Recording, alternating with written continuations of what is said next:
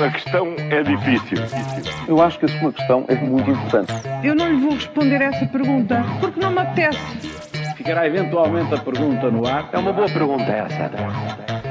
Ainda bem que faz essa pergunta com o Júlio Magalhães. Júlio, a caminho do fim de semana, falamos hoje de professores e saúde. É isso mesmo, quem nos trata de saúde é mesmo esta pergunta. Pois é, mas aí o caos parece que está à porta.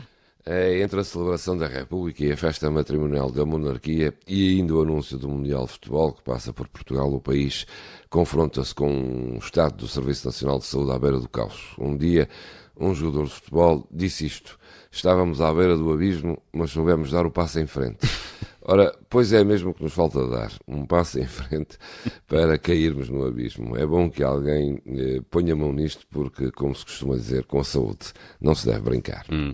E que dizer, Júlio, da educação e da luta dos eh, professores, um setor que também tem estado em estado de sítio. É mesmo. Continua por resolver o problema dos professores, a educação e a saúde, já aqui eu disse, são dois uh, setores decisivos para o desenvolvimento de um país e por isso deviam estar acima da luta partidária e ideológica, ou seja, deveriam estar sob um plano de longo prazo delineado por todos.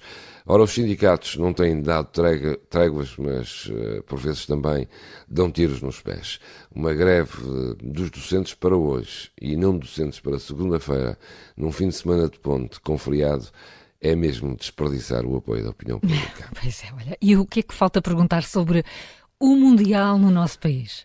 Olha, já há partidos a perguntarem, ou melhor, a dizerem que vão questionar o governo sobre os custos, mas isso já devia ter sido perguntado antes, quando Portugal apresentou a sua candidatura conjunta com Espanha.